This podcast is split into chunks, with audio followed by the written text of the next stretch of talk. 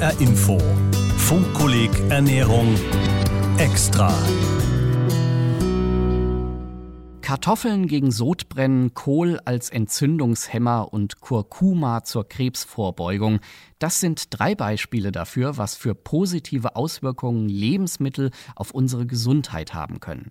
Die Ärztin und Wissensvermittlerin Franziska Rubin hat sich auf die Spur solch heilkräftiger Nahrungsmittel gemacht. Die Ergebnisse ihrer Recherche finden sich in dem Buch Heilen mit Lebensmitteln. 2019 erschienen, hat es der Band bis an die Spitze der Spiegel-Bestsellerliste im Bereich Ratgeber Leben und Gesundheit geschafft. Um mehr über die heilenden Eigenschaften von Hafer, Kohl und Co. zu erfahren, hat Stefan Hübner Franziska Rubin getroffen. Sie hat gerade vier Jahre in Australien verbracht und so lautete die erste Frage, ob auch für die Australier Gesundheit durch den Magen geht. Die äh, haben ja diese Superfoods, die auch sehr beliebt sind in Australien. Das heißt, die Natur ist ja sehr karg und sehr hart. Das heißt, die Pflanzen, die dort Früchte tragen, haben oft eine Verdichtung von Vitaminen, Spuren, Elementen. Und die sind sehr populär. Was die Australier richtig gut machen, wovon wir uns vielleicht was abgucken können, ist, dass wenn man ein Rotkraut oder ein Kohl im Glas kauft, zum Beispiel, dann ist da immer ein bisschen Limette oder Cranberry drin und ein bisschen Kurkuma und also die, die reichern Dinge an mit diesen Superfoods, die besonders gesund sind sozusagen und kriegen dadurch auch interessante Geschmacksrichtungen hin. Und wenn man ein Sandwich bestellt, dann ist das nicht wie bei uns Brot mit Schinken und Käse, sondern da sind da Sprossen drauf und Erbsenpüree und Meerrettich und rote Beete und Tomate und Pilze und wumm, dann ist das ein Riesending, ja. Das kostet natürlich auch was, aber das ist einfach schon ein, ja, ganz viel gesünder als das, was wir machen. Kommt es denn dann jetzt letzten Endes, wenn es um die Heilkräfte der Lebensmittel geht, kommt es da jetzt mehr auf diese Gewürze an, die Sie auch angesprochen haben, oder mehr auf bestimmte Obstsorten, Gemüsesorten an sich, oder nehmen Sie das alles in seiner Gänze in den Blick? Also ich glaube, eine gute Ernährung ist einfach regional, saisonal frisch. Da kommt man, sagen wir mal, ernährungstechnisch schon sehr weit. Die Idee für dieses Buch Heilen mit Lebensmitteln war ja eigentlich, Viele Menschen heutzutage können viele Dinge nicht mehr essen, wollen bestimmte Dinge nicht mehr essen und Essen hat so manchmal schon so einen Touch von der Religion. Und vieles wird weggelassen, wo ich dann oft gesagt habe, Mensch, dafür gibt es aber eigentlich wissenschaftlich jetzt keine Begründung. Und dann war die erste Idee für dieses Buch mal zu gucken, okay, wo ist denn der Stand der Wissenschaft? Was weiß man im Augenblick zu Lebensmitteln? Was funktioniert gut für die Gesundheit, zur Vorbeugung von Erkrankungen, aber auch zur Behandlung von Erkrankungen? Und dann ist der eine Teil praktisch zu gucken, was funktioniert innerlich und der andere ist, was funktioniert äußerlich. Weil eine Pflanze, ein Lebensmittel kann innerlich die eine Wirkung haben, aber äußerlich eine ganz andere. Und das fand ich faszinierend. Gibt es denn da auch, ich sag mal, einen großen Pool von Studien, auf ja. die Sie sich dann mitstützen konnten, ja. dass Sie da jetzt eben nicht in die Glaubensrichtung, Glaubens, genau. äh, ja, bestimmte Glaubensrichtung kommen oder in irgendeine äh, Gutgläubigkeitsfalle genau. haben? Das ist total spannend. Es gibt weltweit so viele Studien mittlerweile. Also zum Beispiel der Kurkuma ist ja so ein Mode-Lebensmittel, was zu uns gekommen ist. Als Entzündungshemmer auch. Genau, ne? und schmerzlindernd. Zu Recht, weil es gibt in Indien 5000 Studien, die alleine jetzt so einfach zugänglich sind, über 5000, unheimlich gut untersucht. Und es ist nicht nur das, wir haben viele Studien zu Lebensmitteln, wir haben aber auch mittlerweile viele Studien, die beweisen, dass Naturheilkunde funktioniert und sogar warum das funktioniert. Und das ist faszinierend das Zwiebelpaket, genau. das Ihre Tochter zur Heilung ihrer Ohrenschmerzen richtet. Was sind denn die Heilkräfte, die in den Zwiebeln stecken, die dieses, dieses beliebte Würzgemüse für uns auch medizinisch interessant machen? Das ist vor allen Dingen das Allicin in der Zwiebel. Im Knoblauch ist das Allein.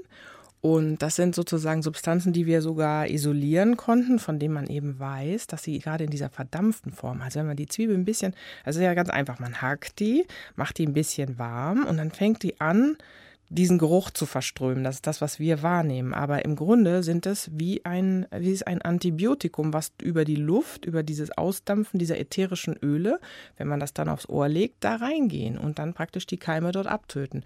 Das weiß man alles, wie es funktioniert. Und ich finde den Hammer, wie gut das funktioniert. Meine Kinder, die haben immer mal wieder das Thema Ohrenschmerzen, zack, sofort die Zwiebel drauf. Das Thema ist durch. Mein Mann hat es mal nicht gemacht, als ich unterwegs war. Und was ist passiert? Die haben Antibiotika bekommen, weil es am nächsten oder zwei Tage später so schlimm war, dass es nicht mehr anders in den Griff zu kriegen war.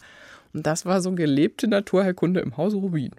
Und ein Beispiel für eine äußere Anwendung von so genau, einem Gemüse. Das ist eine äußere und wir haben ja im Prinzip aber unterschiedliche Anwendungshorizonte. Und man denkt, wenn man wahrscheinlich, wenn man an Heilen mit Lebensmitteln denkt, Mhm. denkt man erstmal, ja, ich esse etwas und über den Verdauungsprozess werden dann bestimmte Substanzen im Körper freigesetzt, die Mhm. mir in irgendeine Richtung hinein gut tun. Gibt es da bei der Zwiebel auch etwas? Ja, wir wissen ja zum Beispiel die Zwiebel, wenn man die mit Honig ansetzt, dann hat man die Wirkung auf die Schleimhäute. Das heißt, ich kann das nehmen als Saft. Die Zwiebel suppt ja dann raus in, mit dem Honig, diesen Saft. Und wir nehmen das zum Beispiel gegen festsitzenden Husten. Ja, wenn ich die Zwiebel selber nehme, also als Lebensmittel, dann kommen wir in die gleiche Schiene wie beim Knoblauch.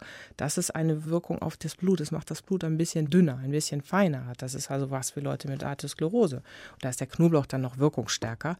Wir wissen auch von ganz vielen Lebensmitteln, dass sie eben vor allen Dingen Wirkung haben auf den Blutzuckerspiegel, dass sie den beeinflussen oder dass sie sogar den Blutdruck beeinflussen können. Zum Beispiel diese lilanen Kartoffeln, das ist ja toll. Da gibt es aktuelle Forschung zu, dass die durch diesen hohen Anteil an Anthocyanen tatsächlich den Blutdruck senken können, ja, wenn man die regelmäßig in den Speiseplan einbaut. Ja, und die Anthocyane, das sind ja diese Farbstoffe, die Genau. die Kartoffel so lila Farben machen Richtig. lassen. Ja. Deswegen Was- sagt man ja immer ganz bunt essen. Viel Gemüse mit ganz viel Farbe.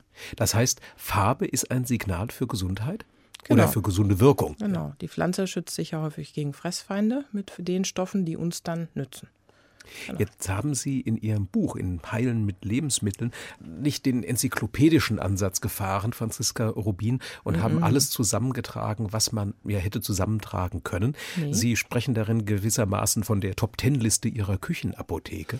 Wer hat es denn in diese Top-Ten-Liste hinein geschafft? Was waren die Auswahlkriterien, um die Qual der Wahl zu überwinden? Interessanterweise sind das ganz unaufgeregte Lebensmittel, die aber unheimlich viel können. Zum Beispiel der Hafer. Der Hafer ist der Knaller. Also wie der innerlich und äußerlich ganz unterschiedlich wirkt, da bin ich total fasziniert gewesen davon.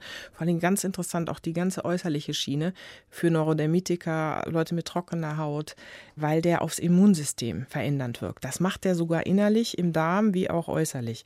Dann der Honig, ich meine, ich bin großer Fan jetzt auch seit Australien äh, noch besonders von Manuka-Honig, Propolis, diese ganzen Sachen, die sind da auch mit drin. Also Honig kann ganz viel, muss man aber darauf achten, zum Beispiel, dass man immer Bio-Honig oder Imkerhonig holt und nicht den, der erhitzt worden ist.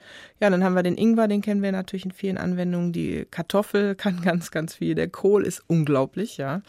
Kurkuma, Öl, Salz, die Zitrone und ja, die Zwiebelgewächse, genau. Und da sind wir bei den Top 10. Und ich war erstaunt in der Recherche und als wir das zusammengeschrieben haben, die helfen tatsächlich gegen über 100 Krankheiten.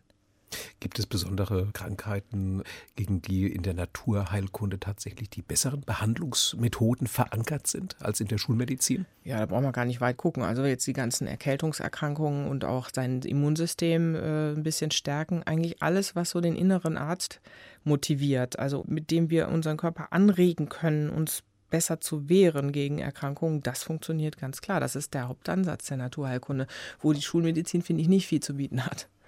Das Schöne bei der Top-Ten-Liste, über die wir jetzt ja begonnen haben zu sprechen, ist natürlich, dass es so sehr bodenständige Nahrungsmittel sind. Ja. Und jeder kennt die und jeder Hat's ähm, im Kühlschrank. Jeder hat es im Kühlschrank. Ich habe aber trotzdem gemerkt, dass bei der Erwähnung des Wortes Kohl bei Ihnen ein besonderes Blitzen durch das Auge hindurchführt. Warum lieben Sie denn den Kohl so? Und vor allem ist Kohl gleich Kohl? Kohl ist natürlich nicht gleich Kohl. Es gibt ja wahnsinnig viele verschiedene Sorten und die sind auch in verschiedenen Studien untersucht worden und haben dann gezeigt, dass sie besondere Fähigkeiten haben, die verschiedenen Kohlsorten.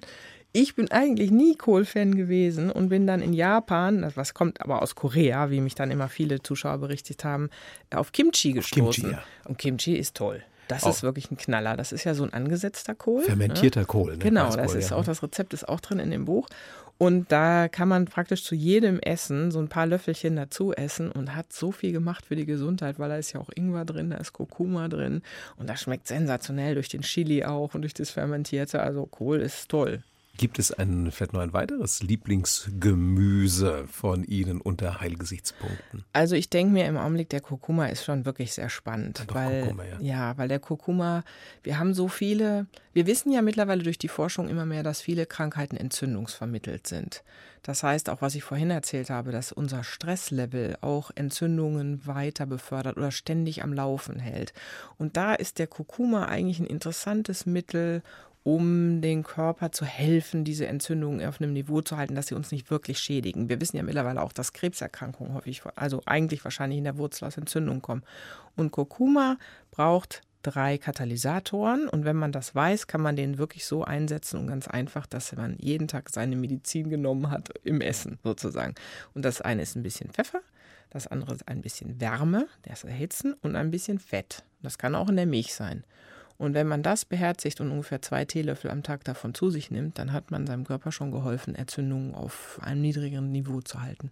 Es gibt ja in dem Buch auch ein Kapitel über das mutmaßliche Lieblingsgemüse der Deutschen, über die Kartoffel. ja. Was bringt uns die denn unter Heilgesichtspunkten? Die Kartoffel galt ja viele Jahre lang als Dickmacher. Ne? Eigentlich hat man immer gesagt, wow, lass mal lieber die Kartoffel weg. Also es war so ein Trend und das ist eigentlich Quatsch, weil 100 Gramm Kartoffeln haben gerade mal 70 Kalorien. Das heißt, die steht eigentlich viel besser da als die Nudeln oder der Reis. Ne? Das muss man erstmal sagen zur Rehabilitation sozusagen der Kartoffel. Ähm, die Kartoffel kann viel. Was sie äußerlich kann, ist sehr lange die Wärme halten und sie passt sich sehr gut der Haut an. Das heißt, eine heiße Kartoffelauflage ist fantastisch bei Tennisarmen oder bei Fibromyalgie, diesen ganzen Muskelverspannungen, beim Ischias-Beschwerden. Da kann man einfach Kartoffeln kochen, weich kochen, zerdrücken, macht dann so ein Küchenkrepp drum, dann ein äh, ein ganz normales Küchenhandtuch, legt es sich, muss man natürlich vorher testen, dass es nicht zu heiß ist, klar, legt es sich auf die betroffene Stelle, dann schön in ein schönes, dickes Wolltuch schlagen und lange liegen lassen, nachruhen, ist einfach ein geniales und altbekanntes Hausmittel. Die wenigsten werden wahrscheinlich wissen, dass die kalten Kartoffelscheiben auf den Augen gegen Augenringe helfen. Das ist das Solanin da drin. Das ist ja eigentlich giftig. Deswegen muss man auch grüne Stellen immer rausschneiden aus Kartoffeln oder darf sie nicht roh essen. Aber gegen Augenringe hilft es. Und so gibt es ganz viele äußerliche Anwendungen, aber auch innerliche Anwendungen, wo die Kartoffel wirklich glänzt. Da würde mich doch mal glatt interessieren, wo die Kartoffel da glänzen kann. Denn äh, durch diese ganze Low-Carb-Welle ist äh, ja nicht nur die Kartoffel, sondern auch manch anderes stärkehaltiges Lebensmittel ja. so ein bisschen vom äh, Horizont vieler Menschen verschwunden. Mhm. Was sind Ihre Plädoyers für den Verzehr von Kartoffeln? Ach, übrigens interessant, wo ja. Sie das erwähnen. Ähm, es ist tatsächlich so, wenn man Kartoffel gekocht hat und tut sie dann in den Kühlschrank, lässt sie erstmal abkühlen und isst sie dann, dass sich der glykämische Index dann verbessert. Also die ist praktisch noch besser für den Blutzucker, wenn die einmal kalt geworden ist nach dem Kochen. Den glykämischen Index, den müssen Sie gerade nochmal erklären. Oh, Was nee, hat's der mit ist ganz fürchterlich. Da geht es eigentlich darum, äh, wenn man etwas isst, wie der Blutzuckerspiegel reagiert. Ja, und es gibt Sachen, das ist klar, wenn ich einen Würfelzucker esse, dann geht mein Blutzuckerspiegel wumm riesig hoch, da wird ganz viel Insulin ausgeschüttet. Das führt dazu, der Zucker geht in die Zelle und dann wumm kracht das im Blut Blut wieder zusammen und dann habe ich wieder Hunger. Wenn ich etwas esse wie ein Vollkornbrot, dann geht der glykämische Index nicht so hoch, also der ist nicht so hoch, dadurch wird nicht viel Insulin ausgeschüttet und es macht mich länger satt. So ist es mal einfach erklärt. Und äh, im Grunde ist das so ähnlich wie die Säurebasengeschichte. Es ist einfach viel Menschenverstand. Wenn wir mehr Gemüse essen und ja, weniger Alkohol, weniger Zucker, weniger Fleisch, dann sind wir einfach auf der besseren Seite. Das tut unserem Körper besser.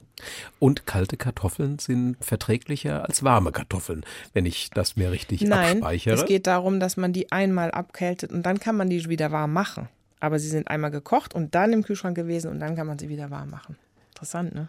Sehr interessant. Ja, und was, äh, ja, aber wir waren ja eben bei dem Verzehr der Kartoffel mhm. gewesen. Wenn ich die jetzt aufnehme, was für Stoffe, was für Substanzen nehme ich mit so einer Kartoffel zu mir, die mir dann ja unter gesundheitlichen Gesichtspunkten etwas Gutes tun können? Also jeder kennt ja eigentlich, dass der, äh, der Kartoffelbrei beruhigend wirkt, ne, auf den ganzen Magen-Darm-Trakt.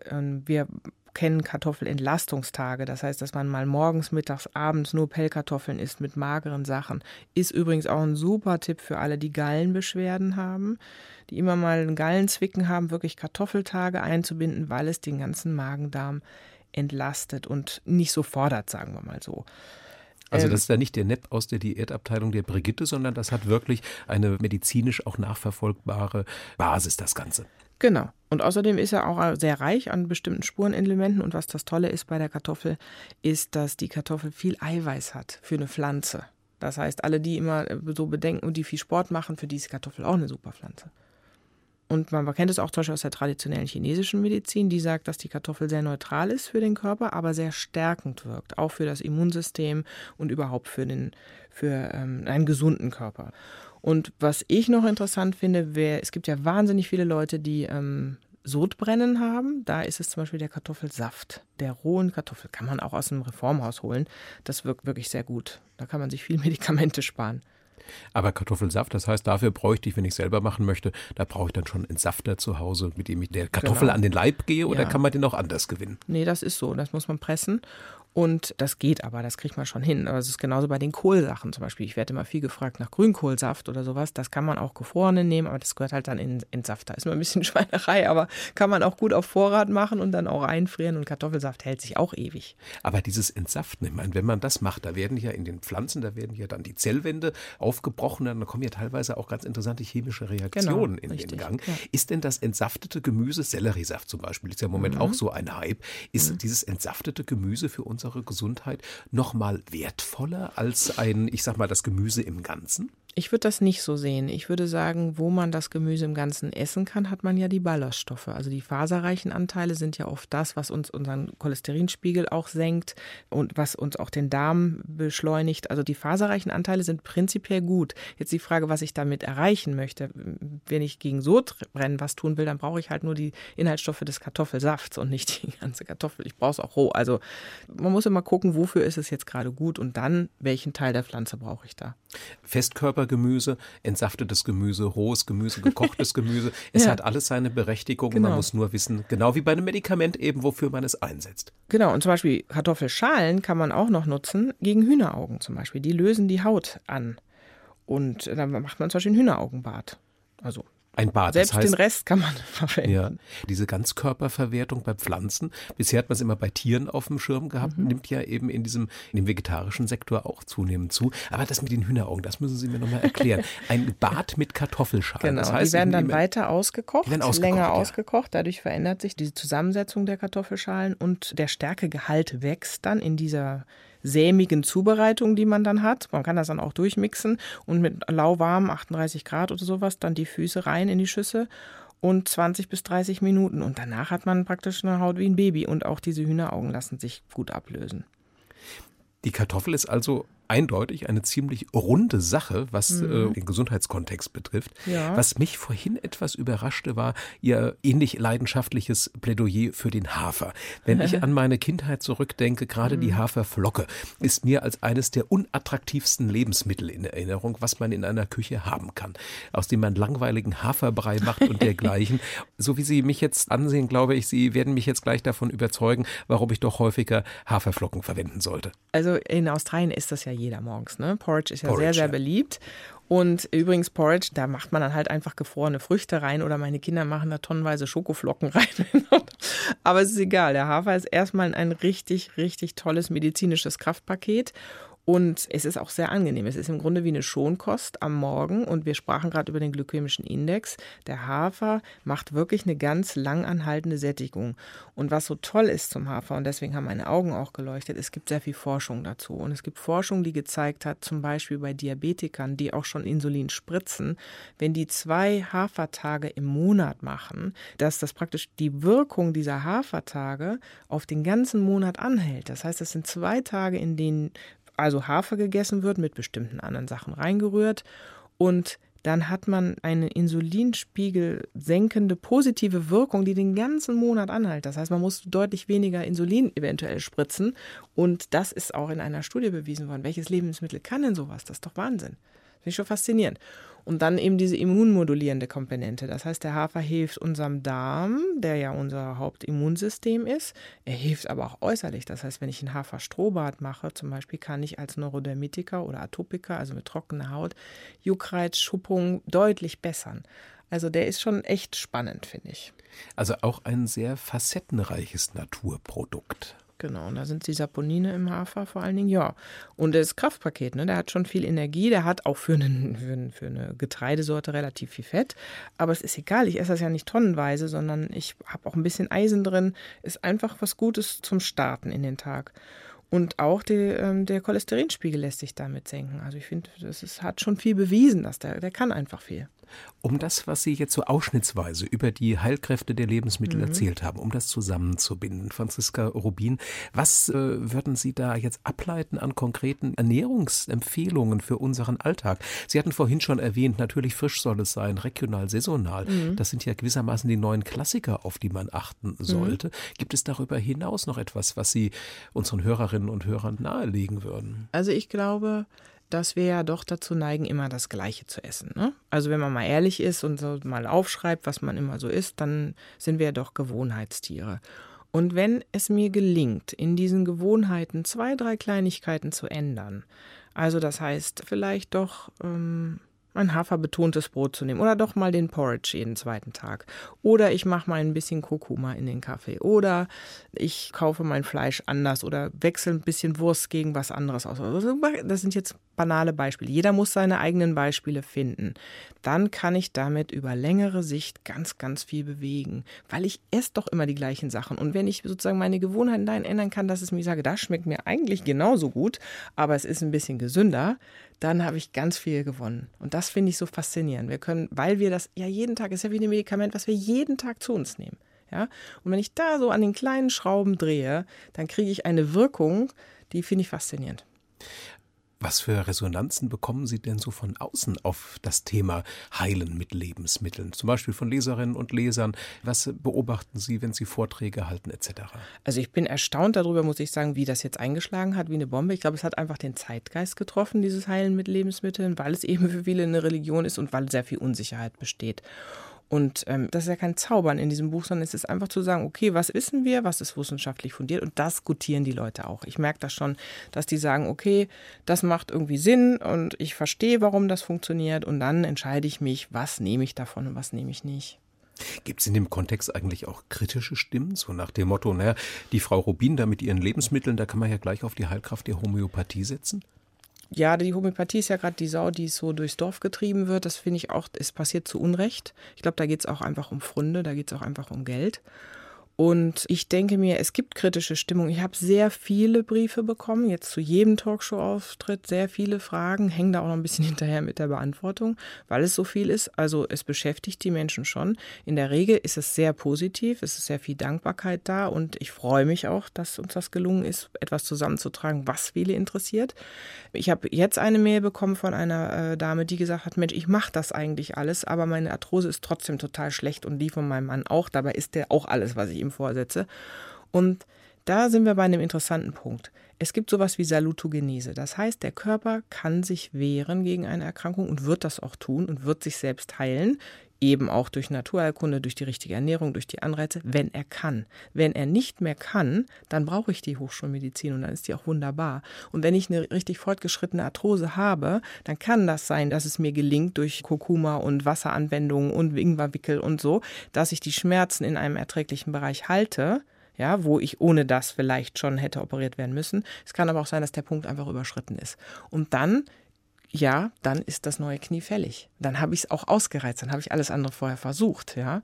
Und das ist wichtig. Es ist die Kombination und es ist alles zu seiner richtigen Zeit. Dass sie enttäuscht ist, dass die Ernährung nicht funktioniert, kann ich verstehen. Aber es gibt dann eben auch Punkte, da geht das nicht mehr. Und eindeutig, das Heilen mit Lebensmitteln ist noch nicht ausgereizt als Beschäftigungsfeld, als Forschungs- und Erkundungsfeld, sondern ja. bietet noch Chancen auch für weitere Erkenntnisse, weitere Anwendungen in der Zukunft. Ja, eigentlich muss ich sagen, unsere Uniskliniken, die sind ja sehr fleißig und es gibt ja 300 Studien, die in, allein in den letzten Jahren gemacht worden sind über Naturheilkunde und Ernährung und so. Es gibt schon ganz viel Wissen, ja. Das finde ich schon immer faszinierend. Und übrigens auch die, die jetzt sagt, meine Arthrose hat das nicht genutzt, dafür kriegt sie vielleicht keinen Herzinfarkt oder so, weil sie vieles richtig gemacht hat. Also wir sind ja auch ein komplexes Gebilde. Und die Seele ist so wichtig. Zum Beispiel Hafer hat eine angstlösende Wirkung. Man weiß das von Anwendung von Hafertinktur, kann man übrigens auch zum Raucherentwöhnen nutzen. Und wenn ich solche Sachen in meinen Speiseplan einarbeite, dann wirke ich auch auf meine Psyche und meine Seele. Und das ist doch faszinierend, was man alles kann, durch das, was man isst. Im Funkkolleg Extra sprach die Ärztin Dr. Franziska Rubin mit Stefan Hübner. Ihr Thema Hintergrundwissen und Tipps zum Heilen mit Lebensmitteln. Franziska Rubins gleichnamiges Buch ist im ZS Verlag erschienen und kostet 24,99 Euro. Diese Sendung finden Sie ab sofort auch in unserem Podcast-Angebot auf hrinforadio.de und in der ARD Audiothek-App. HR Info Funkkolleg Ernährung. Mehr Informationen und Anmeldung auf funkkolleg.de.